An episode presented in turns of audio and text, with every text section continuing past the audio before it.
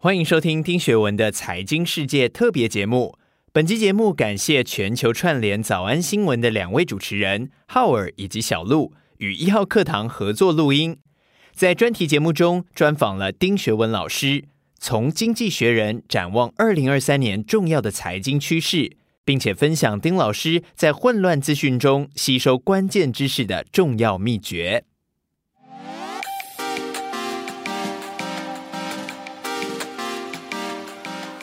小鹿早安，大家早安。哈喽早安，大家早安，欢迎大家来到今天全球串联早安新闻的专题节目。今天要来专访财经专家丁学文老师，我们在这个年底岁末的时候来回顾跟展望未来，我觉得是一个非常好的时间。为什么特别需要财经专家呢？因为这一年市场上面动荡的、互相矛盾的、让人抓不透、看不准的消息实在太多了。那大家都会觉得今年过得很辛苦。如果看未来接下来的趋势，到底应该要怎么样解析这些国际上面的脉动？今天呢，在我们节目上面的是丁学文老师，他。呃，经历了国内外不不同的这个银行资产管理，还有股权投资的产业。那现在担任金库资本管理合伙人兼总经理，在全球的产业资本整合，还有搭建跟投资上面都有非常长足的经验。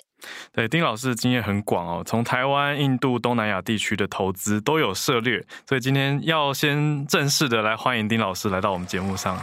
老师好。小路好耳啊，各位听众大家好，也很高兴有机会参加这个节目啊。不敢说是财经专家啦，因为台湾财经专家太多了。不过呢，基本上我一 我一直说我自己比较像书童，因为可能很多人认识我是因为有听我解读那个《经济学人》嘛。嗯、那其实读《经济学人》的原因很简单，因为我在大陆待蛮久了，我怕被洗脑，所以我决定 努力的读《经济学人》，让自己不会过左，但是《经济学人》好像又过右，所以我还要做一些平衡的动作。老师太客气、太谦虚了吧？好，我们知道老师在一号课堂这个频道有丁学文的财经世界这个节目，在里面都会分析全球的财经趋势，还有国际财经的杂志，包括刚才老师提到的《经济学人》嘛。那里面有很多重要议题，我们就来交流一下了。因为我们全球串联早安新闻也每天都在选题，对，我们自己就会觉得选题是一个很难的学问。那老师可以跟我们分享一下，您看《经济学人》他的选题也很丰富啊，那您是怎么去做？取舍的逻辑，那为什么是经济学人？嗯、虽然刚刚讲到说有点会不会太右，左右之争，对，对其实很多人呢、哦，我想多多少少，因为现在台湾的媒体很多也喜欢转载啊，经济学人的一些论点嘛啊。如果有注意媒体界的人都知道，其实过去二十年啊，很多的媒体起起落落。其实当时我刚开始啊。这个阅读国外财经媒体的时候，不是只锁定经济学人，嗯，可是以前我看的很多媒体都不见了，譬如早期有 Newsweek，以前美国也有商业周刊哦，嗯，然后还有什么收掉了，哎，收掉了，然后很多媒体起起落落。以前我也很喜欢看 Fortune 或者是富比士，嗯，但是后来你就会觉得它也有点像台湾的媒体。广告化，也就是说呢，他会针对某个成功的人啊去宣扬，嗯、我都觉得可能有内置行销。哦，但是我觉得经济学人比较特别的是，不见得每个人都赞同他的论点。嗯，但是他有两个，有注意经济学人都知道，他是以板块为基础。你比如说，他有什么美国板块啦、亚洲板块、英国板块。嗯，其实我会感觉他在找那个板块的执笔者的时候，我有去看过，因为他他有那个最后一个专栏嘛。每个板块有个专栏，嗯，你去追那个专栏的执笔者追得到，可是每篇文章谁写的看不出来，对、嗯。然后你去看那个专栏的执笔者，你会发现经济学人找的记者哦都非常资深，甚至年纪比我还大，嗯、可能就做过外交官的啦，或者在专业杂志待过，然后他去负责英国板块、欧洲板块这一类的。所以呢，其实你在读他的文章的时候，他政治的色彩也蛮浓的啊。比如说你看英国，你就会发现，哎。我在英国留过学的人比较能接受他的论点，可是你如果没有到英国留过学的，你会觉得他讲的东西我怎么听不懂，离我们很远这样子。嗯，而且我不知道各位有没有注意哦，台湾的媒体哦，哪个文章是谁写的？其实你通常在标题就看得到。经济学人的大部分文章是没有作者的，嗯，它是集体创作，嗯，所以它每篇文章其实代表的是我整个经济学人这个板块的编辑群的共同脑力激荡的想法。嗯，那我觉得这个东西哦，几年前的时候我们觉得怪怪的，对不对？哎对，怎么我都不知道作者是谁？对啊。可是久了之后，我会发现他可以坚持一些他坚持的，就是说我《经济学人》杂志出来扛，我写的东西我整个杂志去扛，而不是某一个作者去扛，那不像台湾的媒体啊、哦，我不知道小鹿豪尔感觉跟我是不是一样？台湾的媒体现在其实它的商业性质越来越强，然后你可能会捧红一些单一的作者，可这些作者就变成你说、嗯、你该称呼我的财经专家。为什么我现在不喜欢财经专家？你电视打开政论节目，财经专家一大堆，可这些财经专家有的他可能就不是财经专家出身，他可能只是。因为某件事情，大家发现他，然后他觉得资深媒体记者跟财经专家是最好用。可是我觉得凸显个人的时候，通常个人就会有偏见嘛。这是第一个，我觉得经济学人不一样。Oh. 第二个哈，他会变哦。你譬如说，呃，我记得十年前他没有中国板块的，因为那时候他可能看不起中国吧，或觉得中国其实还不是一个大国。可是十年前开始有中国板块，他会开始报道一些中国的事情。嗯、那时候刚好我也在中国嘛。嗯。那刚开始我觉得他写的根本就不接地气，而他后来开始出现茶馆专栏，哎，你会发现他取茶馆这个就很有意思。嗯。因为只有中国人知道我们是喝茶聊是非嘛。嗯。但是西方人是喝咖啡嘛。嗯。所以他茶馆专栏这个出来的时候，我就觉得哎还算接地气。可是他每一次中国板块我去看的时候。有一半的还是不接地气，可是慢慢慢慢，他开始有驻北京的团队，哎、嗯，就有进步了。然后最近几年呢，就像刚才那个主持人在介绍，我比较常跑东协跟印度嘛，嗯、我发现亚太板块越来越好看哦，所以我觉得他其实有在与时俱进。后来我就去 study 一下，我发现他们哦会这样子，当他决定攻哪个板块的时候，他会去做一个在地化的布置。嗯，不像台湾哦，台湾很多记者，你比如说天下、商周、远见，他可能就是某一个人。他去负责美国板块，可他都是跨洋采访，对不对？嗯，就是我去采访某一个人，连线等等的，哎、嗯。但是没有真正培养懂当地的专家，我觉得要懂一个国家真的很难啦，更不要说懂一个大洲。哦，所以就是个人色彩降到最低，或者是全球化的时候有在地化的布置，呃，有在地化的规划，这件事情是老师选《经济学人》的最重要的几个原因之一。这样，还有一个最重要的原因是奇怪，我发现他都没死。因为，因为，对不对？就是很多杂志起起落落嘛，或者改版换总编辑，他没有哦，嗯，他始终如一。虽然说不见得论点每个人都喜欢，所以其实是一个刘强太弱哎。就说我刚才说，很多人可能听我解读经济学是从那个陈凤馨那个 News 九八开始嘛，嗯，可是那个节目呢是二零零三年开始哎，所以到今年第十九年了。这么久了，早期不是，嗯，十九年了，嗯，我还他前一个主持人是郑红怡耶，后来郑红怡跑到那个电视台去了，嗯，所以是郑红怡换陈凤新，然后我那时候跟他说我不想讲了，因为我要去大陆发展。陈凤新以前是跑外交的嘛，他就跟我说他想转做财经，他就说那随便你要讲什么。后来我那个时候自己有一个困难嘛，就是我很喜欢读国际的财经杂志，嗯，但是像小鹿跟豪尔知道，他们一个礼拜就来一本，对不对？对，我根本就来不及看，嗯、有时候工作一忙，新的又来了，旧的堆在旁边变压力。嗯，后来我就跟陈凤新说，那这样，我每个礼拜三刚好中间，因为通常这些杂志是周末出刊嘛，我说我礼拜三把我读的。分享给大家看是这样子开始的，可是刚开始我分享很多，oh. 那时候我也讲 Fortune，我也讲 Business Week，我也讲经济学人，我也讲伦敦金融时报，我讲五六种，就是每一次挑三四篇。后来就不知不觉啊，其他的有的杂志就不见了，有的论点我觉得越来越偏颇，嗯、到最后慢慢就 focus 在《经济学人》跟《伦敦金融时报》。哦，哎，老师，那因为你长期也观察、也分析、也跟大家分享《经济学人》，那其中《经济学人》他每一年都会做的，就是说来回顾这一年到底发生什么头条大事件，有一个议题回顾。那例如说，今年就像是有气候变迁啊、疫情啊、科技的角力等等。然后今年市场上面最多讨论当然就是通膨，连我们节目上面也关注的很显著。嗯，可是以经济学人这样子的角度来看，您就是从倒退回来，他每一年也会做就是接下来的趋势的预测。那你觉得经济学人他准吗？嗯，我觉得我个人感觉啊，那这个不代表每个读者看法跟我一样。我觉得三三三呢。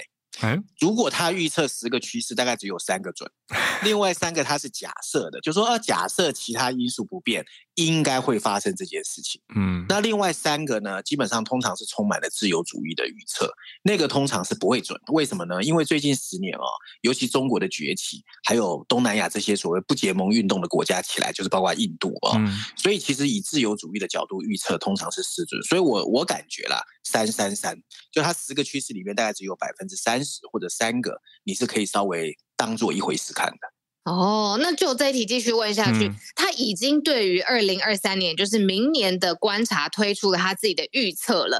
那老师可不可以教教我们，嗯、其中哪三个或者哪百分之三十这个议题是值得我们哎真的是 pay attention？你说的是那个，就是上礼拜出的那个 The World Ahead，对，很新的，没错，每每年都特别出一刊。OK。这十个趋势里面，你如果第一眼看去的时候，你会觉得十平九稳，好像哎，该提到都都是大题目，对，都是大题目，而且很 general。但是我觉得，你譬如说第一个趋势，我个人就感觉还蛮 impressed 的。他第一个是说，俄乌战争会没完没了嘛，对吧？嗯、就打不完。嗯，其实我觉得现在很多人就像刚才小路说的，有人在关心通货膨胀，有人在关心金融市场，有人在关心所谓的疫情啊，后半场会怎么样？我觉得俄乌战争这个事情的影响是最大的哦。我为什么这样说？因为俄乌战争发生是让很多人措手不及的。因为在过去十年，很多人认为这个世界应该不会发生战争了，大家都在拼经济。嗯、可是俄乌战争第一个造成的是什么？能源危机，让通货膨胀雪上加霜。嗯、你看它这个就带出了后面的两个趋势，对不对？那现在很多人对二零二三年为什么觉得一定会经济衰退？是因为前面哦都是总体经济出现一些问题。嗯、可是其实今年第三季金融市场这么烂，是因为企业的获利开始很烂。那里面当然有 overbooking，看到很多裁员呢、啊。裁员之前，其实第三季的财报就很烂，嗯，尤其是过去我们觉得很好的公司，嗯，对不对？先是获利很烂，然后才开始裁员，对。所以我觉得，其实明年第一个俄乌战争没完没了，我个人也是认同的。嗯、第二个，它里面有提到，就是说明年为什么有经济衰退？因为企业的获利可能会开始缩水。嗯、那企业获利衰水，你就会对未来你要叫做呃储粮过冬嘛，对不对？就是我花钱不要乱花。嗯、那企业获利减少，我资本支出又减少。其实有学过经济学人都知道，其实所谓的 GDP 就三块嘛：投资、贸易还有消费。嗯，那投资跟贸易都不好的话，其实明年的经济怎么会好？所以经济。衰退的阴影才会那么大，所以第二个，明年有经济衰退这件事情，我个人也是赞同的。嗯，然后第三个哦，我觉得他讲的就不是太好了，就通货膨胀。我觉得通货膨胀哦，其实如果了解的人都知道，其实它最重要跟通货膨胀有关的是预期心理。嗯，什么意思哦？就是通货膨胀本身哦。不管是通货膨胀率增加呃两 percent 啦、四 percent、六 percent，其实意义不大。嗯，其实在乎的是你觉得它未来会不会越来越恐怖。如果通货膨胀你觉得预期性越来越强，你的行为就会改变。哦，好，像我常常跟人家说，像经过这两年吧，所有人把通货膨胀当成恶棍，对不对？嗯、啊，通货膨胀好讨厌，通货膨胀是很烂的东西。可是大家记得吗？刚刚被枪杀的安倍晋三的三支箭，嗯，他其中是一直在强调，就是我一定要让日本恢复通货膨胀。为什么？所以其实通货膨胀不是一个完全坏的东西。对，当他有适当的通货膨胀的时候，会鼓励年轻人愿意拼搏。啊、哦，什么意思啊？像几年前我就看过一个很诡异的事情嘛。几年前台湾不是很多大陆客嘛？嗯，然后我们每次经过一零一，是不是一大堆观光巴士停在那边？非常多。然后我们就说奇怪，大陆人怎么那么敢买奢侈品，嗯嗯嗯、对不对？很有消费的动能。可是公布出来的数据，对不对？嗯、我们台湾人的人均所得是他的两倍以上，哎，为什么我们赚的比他多？他比较敢花，嗯，因为他觉得现在不买，以后会越来越贵，我赶快买。哦，就是预测心理，预测心理，对不对？然后日本人跟台湾人明明人均所得这么高，为什么不花钱？因为他觉得反正会越来越便宜，我干嘛现在买？嗯，哎，这个一来一往，行为就不一样，对不对？那行为不一样，会影响个人的消费行为，也会影响企业的布局啊。所以为什么日本在八零年代之后，台湾四小龙之后，你发现政府怎么鼓励，大家都不大愿意花钱，因为大家觉得通货会紧缩。所以我们以前讨厌的是通货紧缩，这两年讨厌的是通货膨胀，其实来自心理。所以我我现在觉得就是说，其实经济体系是有延后性的，就滞后性。我觉得从二零二零年底到二零二一年到二零二二年，一直喊通货膨胀，已经喊了两年多了。嗯、我觉得通货膨胀的延后效应是明年开始才会出来，可是那个出来就很恐怖，哦、因为整个一代人的心态变了。嗯。嗯嗯嗯，哇，原来是这样子，所以这个二零二三年的预测，老师刚从乌俄战争的能源，然后再讲到呃预期心理会改变人的消费行为，这是两个老师觉得持续还会再发酵，我们也应该关注的大趋势，对吗？对对对，其他的话，我觉得就像你说的四平八稳。那我自己有一个趋势哦，我觉得经济学没讲到，嗯，但是我觉得这个是最重要的，就是我觉得过去两年半啊，我们经历过的各种 term，就小路你刚才提到的所有的 term 啊，嗯，你有没有发现没有一个不见了，而且环环相扣，互相影响。嗯，就所有的东西交错在一起，对，一起来到二零二三年。好，那以前我们还听过一些国外媒体啊，经济学也常常在讲，哎，黑天鹅跟灰犀牛有没有？对，对，你譬如说 COVID nineteen 发生是黑天鹅，它突然出现都没有想到，怎么会这样？这叫黑天鹅。对，灰犀牛就是哎，你觉得还离我很远，不会马上发生，哎，越来越近。包括战争，嗯，包括通货膨胀的预期心理，可是这些东西到现在哦，二零二二年十二月，我觉得二零二三年都还在，而且环环相扣。比如说，小路你刚才讲的 turn 啊，我们把每一个 link 在一起，嗯、它其实互相影响哦。所以我觉得二零二三年的上半年基本上不会太好，这是我的感觉。嗯，那现在可以期待的是二零二三年下半年。哦，怎么说？我为什么这样说？嗯，因为第一个，你看哈，疫情已经开始放松了嘛。你譬如说台湾。嗯，台湾现在其实它的情况是有点像这样，就是我们打球，你譬如说喜欢打篮球，男生都知道，你脚只要扭伤过，嗯，你很难恢复到一模一样，嗯，对不对啊？嗯，就是你受过伤了，所以我觉得现在的疫情就是会比最糟糕的时候稍微回来，因为譬如说企业家你可以开始出国了，然后消费者开始赶去参加耶诞晚会了、跨年晚会了，所以他会稍微回来，可是会不会回到百分之百很难，嗯，可是它会有一个报复性的反弹。所以上半年这个东西，包括观光业、航空业、旅游业会开始起来，所以上半年会有一些抵消的因素。可是我刚才前面提到，就是二一年跟二二年的很多的滞后的负面影响啊，嗯，我觉得在二零二三年会在企业跟消费者的行为上开始改变。嗯，那这些改变到下半年又会开始出来。嗯，就等于是环环相扣的议题影响力会持续的发酵，而且在二零二三年。的个人呐、啊，或者企业端会看得更加的明显一些。嗯，而且你知道企业是最现实的嘛，最逐利的嘛。那你看台湾的科技业，你最近有看到一些老板脸都比较黑，三条线比较多，因为压力很大。老师，我觉得除了科技业，金融业现在也蛮蛮辛苦的。我自己观察到了，特别像今天的消息也放出来说，高盛在传 CNBC 的报道，说明年一月预计会裁员，可能会裁到四千人，这是他们人数的百分之八。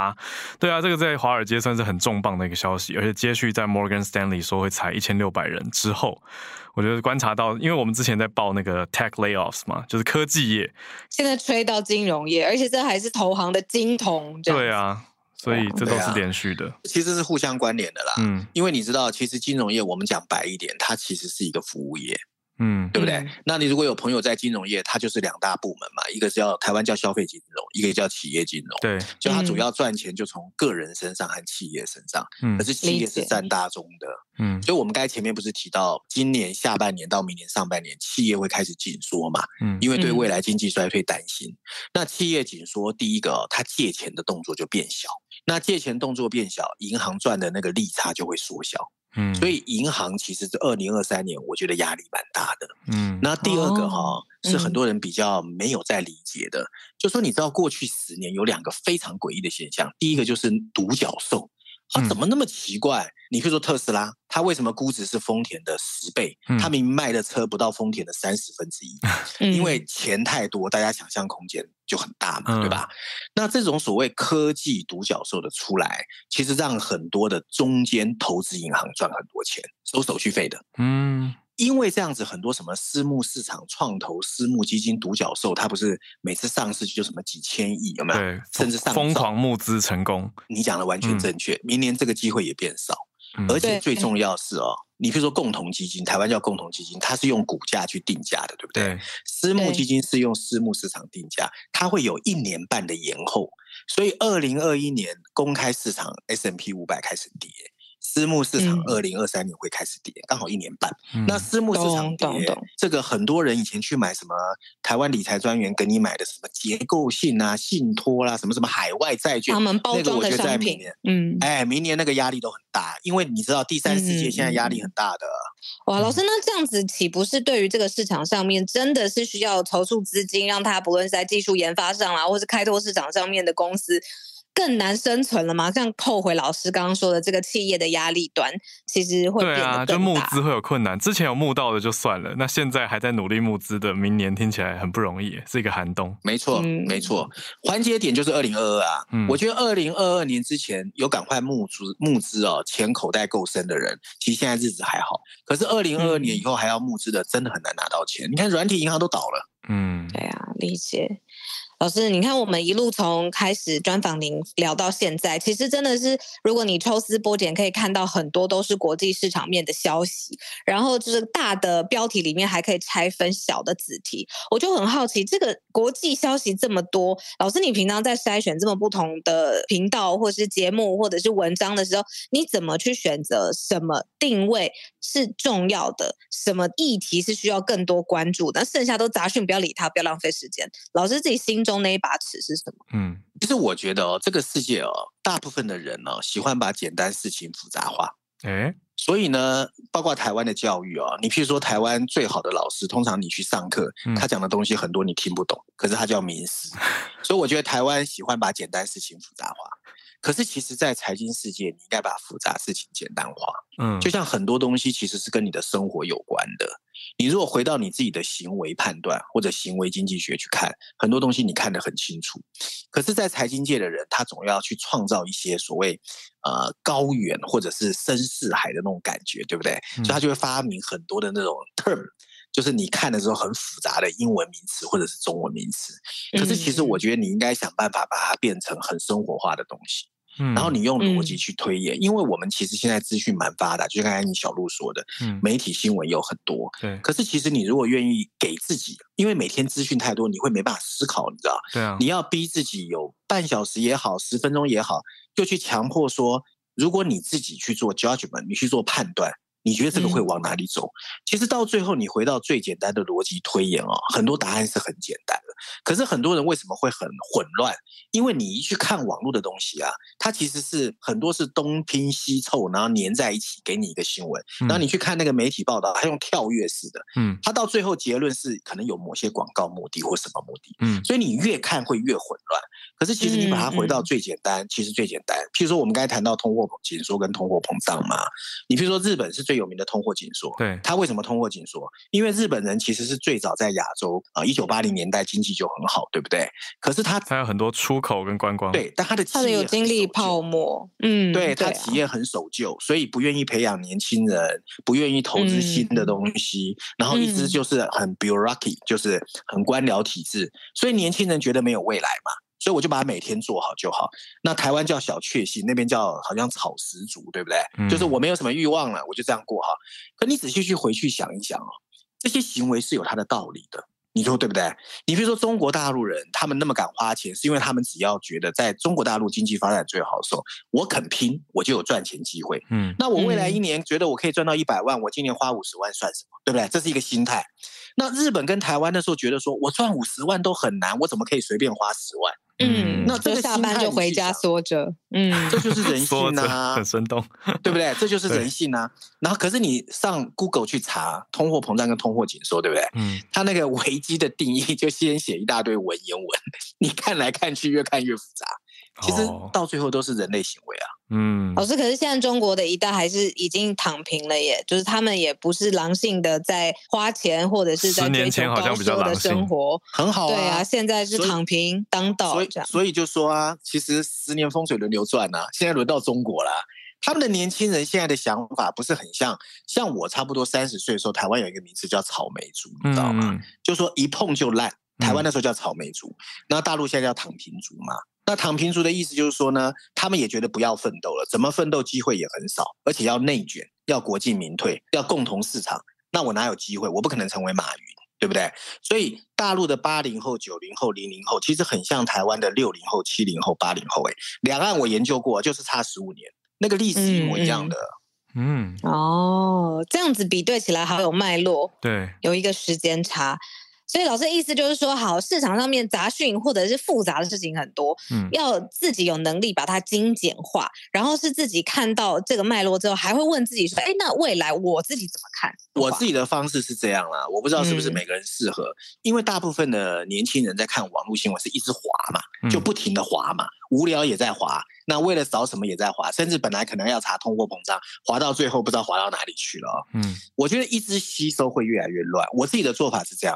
我会先看，对不对？你譬如说像经济学，它有 content 啊，我会先把我觉得我比较关心的板块议题弄出来，然后完了之后呢，我会给自己譬如说十分钟到三十分钟，我自己去消化。可是最重要是第三个工作，我会试着自己去说，然后我觉得我自己说的时候，我觉得有没有 make sense，逻辑通不通？嗯，我觉得人哦，只有吸收之后还能说出来，其实你自己的收获是最大。譬如说像你们两个主持节目，我相信也要做功课嘛，嗯、你做。功课、消化节目中弹出来，其实那真的变你的东西。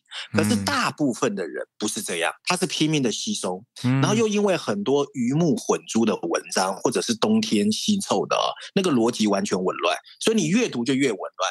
你没有逻辑，没有 make sense 之后，你最后根本就没有办法形成你的判断力。那你对任何事情都没有办法判断，你会变成很急躁的去网络上找到标准答案，而那个标准答案也可能是错的，因为你没有独立思考能力啊。嗯，哇，我觉得老师讲这个很关键诶，就是很多的输入之外，有没有在做输出跟整理，其实会影响到自己的一个判断脉络。这个还蛮重要的，有办法输出才代表说，哎，你的输入是经过整理的嘛？因为现在资讯焦虑就很容易。一直顾吸收啊，好像觉得哦，我要看很多，因为怕会漏掉，对，这样的心态会有点担心。那我们拉回刚刚提到说，老师的守备范围很广，那领域很多嘛，那也牵回说我们刚刚提到的一些领域的预测，包括电动车、车联网、智慧运输这些产业，其实区域也很广，因为有台湾海峡，还有印度跟东南亚这些领域都讲到晶片啦。那老师怎么看？我们节目上也提过的，说美国现在有一个晶片的法案，有在对，特别是中国这边的先进制程有下了一个禁令。那美国现在跟中国还算是一个商业战争吗？就是这个晶片的战争怎么持续？像老师拿这一题当例子的话，老师会怎么去整理资讯跟看它的脉络？因为每天也是常常会有一些法案的新的进展的消息啊，然后在国会怎么修啊？那实际执行的状况？我们节目也常说，对，嗯。对，就是我刚才前面在讲的是一个独立思考能力嘛。那个独立思考能力，其实我觉得每个人不一样。嗯。可是像以前啊，我自己在美国念书的时候，包括在台湾，我自己是读财经的，可是我很喜欢去听那个历史系跟心理系的课。嗯。我觉得其实政经状况或财经世界，其实还有两个很重要的基础，一个是心理学，一个历史学啊。嗯。那历史学就是小路我刚才跟你讲的，从日本到台湾到大陆，其实你去看啊，其实全世界历史有某一部分，或者说二。分之一，它其实不停在重复，嗯、那个是属于 fundamental 或框架，就说其实大框架历史真的会重复，嗯，所以呢，以前我们在学那个经济学入门的时候，我记得经济学原理第一堂课就是说，假设其他因素不变，然后我们就去画那个供给需求线嘛，对吧？对，但是全部理性，对，没错，但是这 个世界根本就不可能其他因素不变，它永远都在变，对吧？嗯所以日本的由盛而衰，跟台湾的由盛而衰，跟中国还是有一点不一样。你比如说，日本大概有一亿人，台湾只有两千多万人，大陆有十四亿人，它会有一些逻辑是不大一样的。嗯、所以基本上，我觉得第一个历史上还是有很多东西是可以参考的。那另外，我刚才为什么说心理学？心理学又牵涉到文化的不同、种族的不同，然后你去推测啊。那刚才那个浩你在问我的半导体这件事情，对，其实我觉得有点像我们以前如果读中国的历史，不是有说什么合久必分，分久必合吗？嗯，对。那你回去看美国跟中国的关系，不就是这样？你看，你奥二零零八年奥运跟世博之前，中国跟美国多虚伪啊，爱来爱去，有没有？美国队去中国，中国队去美国，然后什么姚明去 NBA，有没有？什么融合，嗯、那不是分久必合嘛？嗯。然后你到二零一六年，川普上台，对不对？习近平上台，合久必分，那不就是这样吗？嗯。那半导体也是一样哦。台湾为什么能发展半导体？其实你美国当时是你自己不屑，你觉得半导体污染很重，而且呢很累，你就往亚洲这边厂留在海外就好了。对对呀、啊，这种有有制造的、有浪费的这种大型的投资留在海外，不要在美国本土这样，对不对？然后你看到人家好像起来了，越来越强，比你勤奋，你又开始嫉妒、羡慕、恨，你又开始要去搞各种东西，对不对？所以，其实我个人觉得这个是历史的因素，也有心理层面的因素。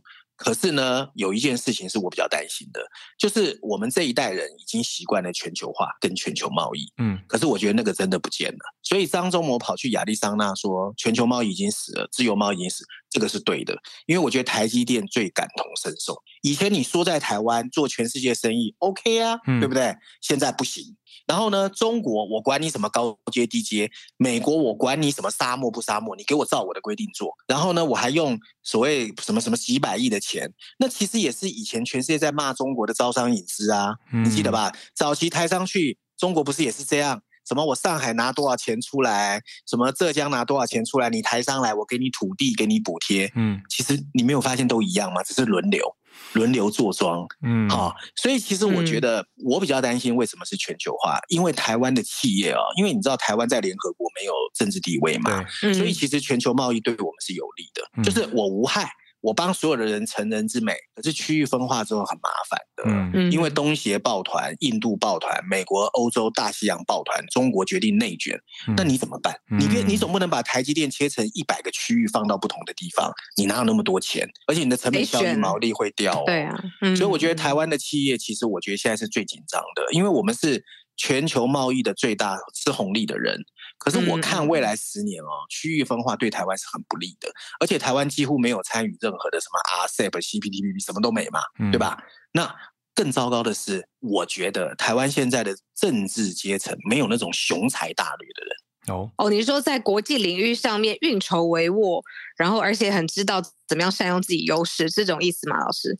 反过来讲啊，你譬如说小鹿跟豪儿，你们大概三十多岁，你们觉得你们的黄金是未来十年到二十年，对不对？嗯，所以其实我刚才提到通货膨胀这个概念就这样。如果有人告诉你，我们未来十年、二十年就是拼这个，嗯、我们为什么拼这个？因为拼这个台湾有机会成为这个值世界牛耳的人，那你愿意拼命啊？再辛苦你都愿意拼命，对不对？嗯、那如果你没有人告诉我，还是说台湾未来要靠半导体，可是半导体现在的。这个什么创办人、领军者都是八十岁、九十岁，那代表你去那边排队要排很久，嗯、而且爆肝呢。那我的未来没有什么可期望，那我当时把现在自己顾好就好啊。那这个一来一往，不就通货膨胀跟通货紧缩？嗯，哦，对对，对不对？这样子很有道理。年轻人，年轻人有可以那个叫奋斗的目标，再苦我都吃啊，我不怕吃苦啊，我年轻啊。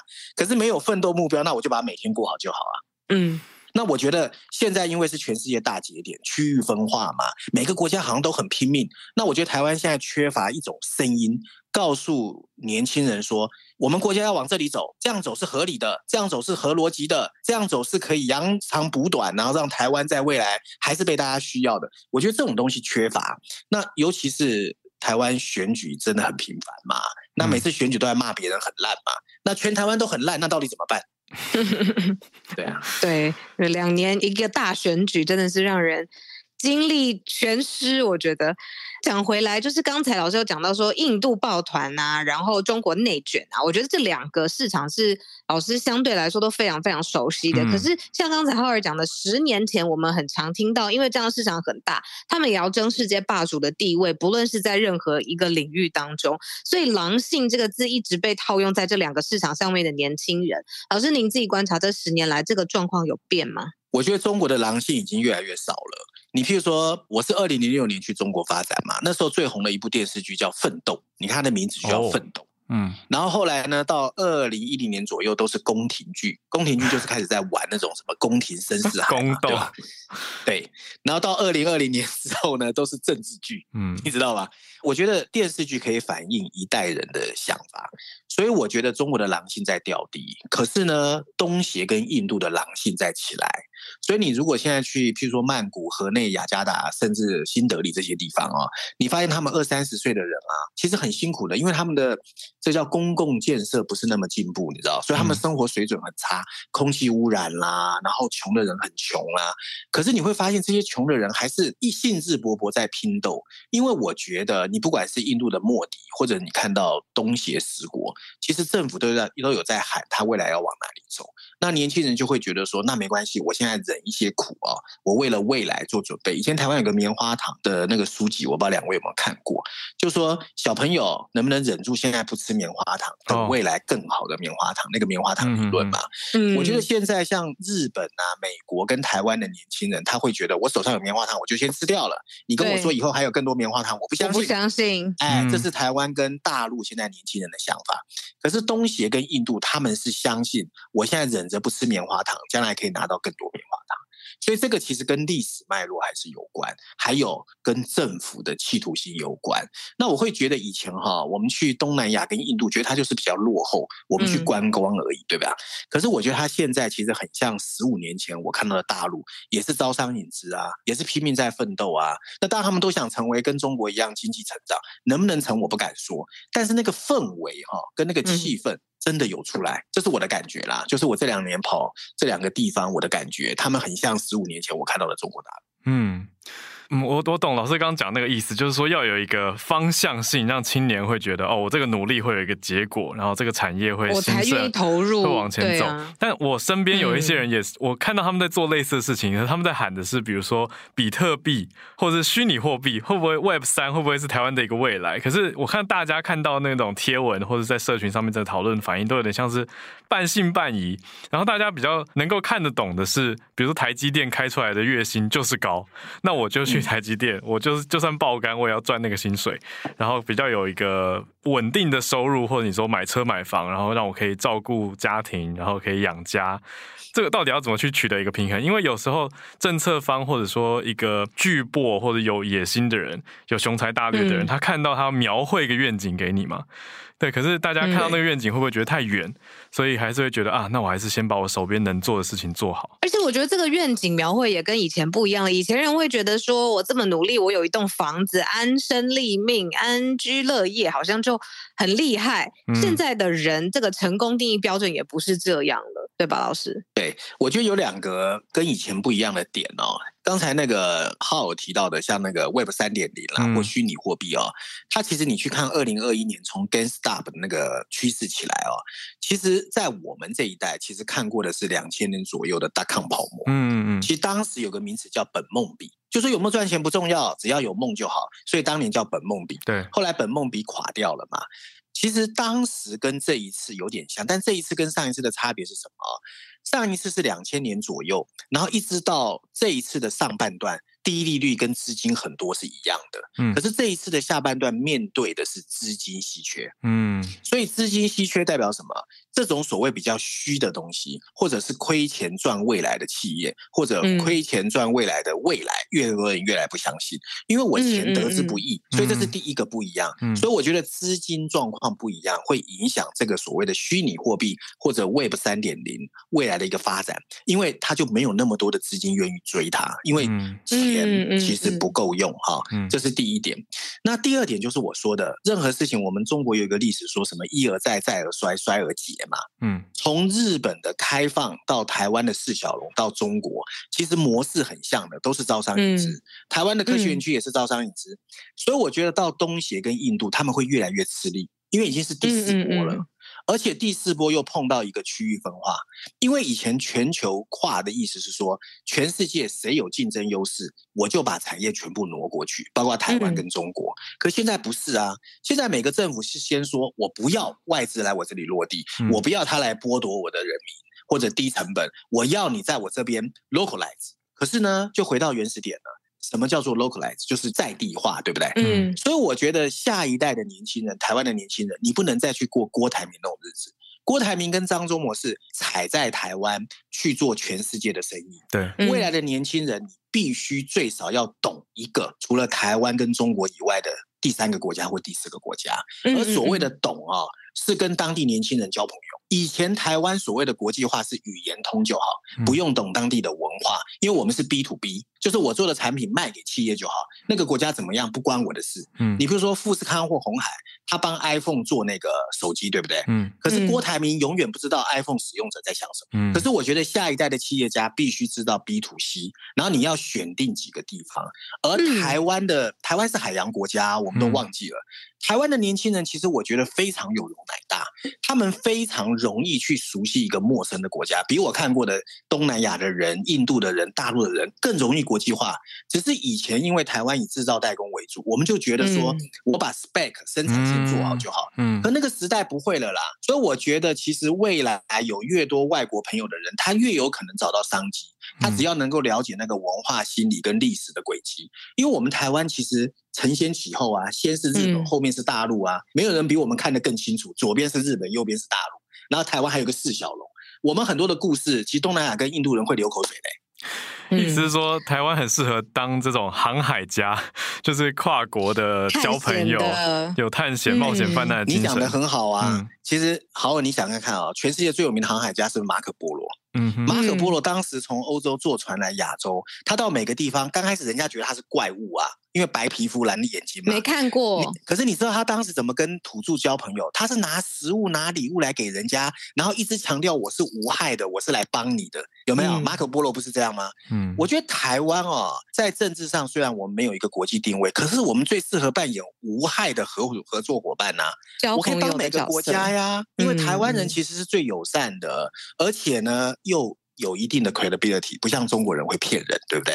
然后日本人很保守，我们台湾你看海洋世界跟全世界交朋友，我们又能够最 humble，我们也不会跟你一天到晚谈政治，政治人物以外了啊。所以我觉得台湾很适合当成人之美的合作伙伴。你看台积电跟红海不都成人之美？嗯，它都是成人之美啊。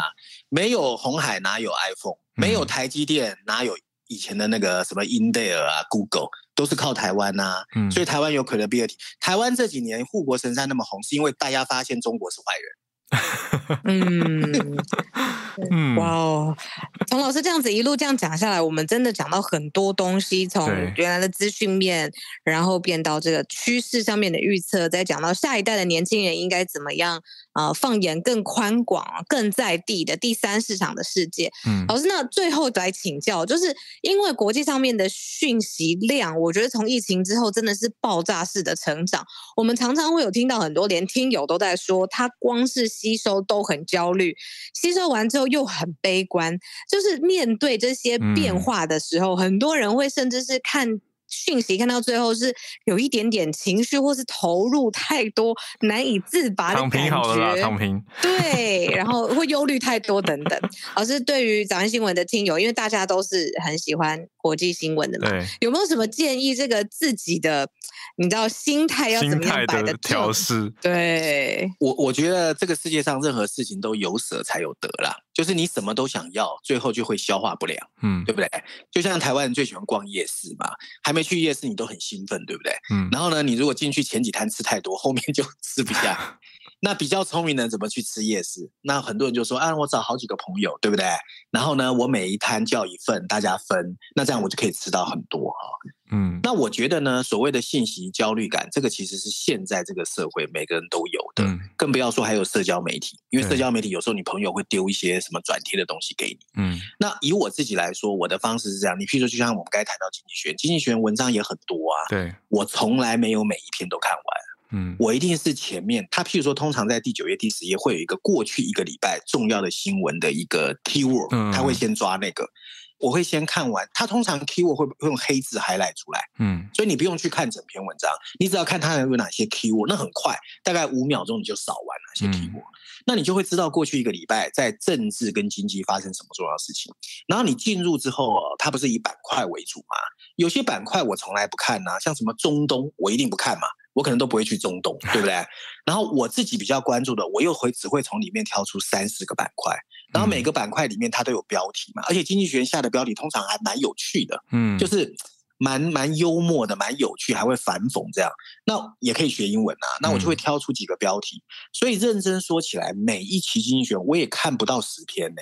嗯。可是我在这有限的里面呢，就是回到我刚才前面讲，我一定会消化，嗯，然后想办法逼自己输出。所以为什么很多人就是不小心听到我讲经济学，就会说啊，我什么是你的粉丝听过？我就说，其实我是书童。为什么？因为我自己读完之后，透过节目讲出来，其实最大收获者是我。因为我发现你练习。输出之后，你会形成你的这个理念呢，跟你自己的思考能力。嗯嗯嗯，我觉得有一个价值系统，对不对？一个价值体系。对，那当你有价值体系，你就不容易被别人影响。可是你没有价值体系，嗯、你就很容易人云亦云。嗯，对，他说什么我就害怕。对对对，没错。尤其台湾现在名嘴文化嘛，每个人明明不懂，你可以讲的好像很懂。我们以前在大陆，有个人就问我说：“啊，大陆那些互联网真的那么厉害吗？听说他们很会忽悠。”我就跟他们说：“我去十年，我发现台湾人跟中国人最大差别是这样：我们台湾人说谎啊，会有点不好意思。嗯，中国人说谎说到后来，他从心里面就觉得他的谎言是真的。”这个是在讲那个吗？坏血，你知道为什么吗？因为他每天不停的讲谎言嘛，讲久了之后他就变成讲到相信了。对，讲到后来相信。所以我觉得，嗯，你要练习去 speak out，嗯不要只是吸收感言。嗯嗯。我觉得老师带给大家很大的一个重点是说，要培养自己的一个专业啦，然后从你的那个专业往外去延伸，你就会很有信心说，哎，我很熟悉的领域，我知道什么是对的，什么是假的消息，什么是杂讯，那你就慢慢去延伸出去，就更可以去有。一个价值系统去判断，对，嗯、有个 mechanism，这个很重要。嗯，有个应对的机制。我觉得今天我们节目在这边，呃，作为收尾这一题是非常非常重要的，因为今年再动荡也都快要结束了。大家听到这一集的时候，没过几天要大家就要送走二零二二年。那老师给我们的是一个呃，应该是怎么去面对这些局势当中自己吸收消化的健康的保护自己心理界限的一个非常重要的提醒。那我觉得在这边可以分享给大家。对啊，也非常谢谢丁老师。嗯，谢谢。你们，谢谢，谢谢。这边补充的事情是因为老师他旗下有管理七个不同产业的投资的基金，管理的规模超过百亿，所以老师在看各个产业上面的趋势的时候啊，一定是洞烛先机，而且是比较前瞻性的跟我们分享。那当然，今天的我们的专题也会在一号课堂同步播出。嗯，那丁学文的财经世界，大家也可以持续 follow 啦。对，大家追起来，谢谢非常谢谢老师。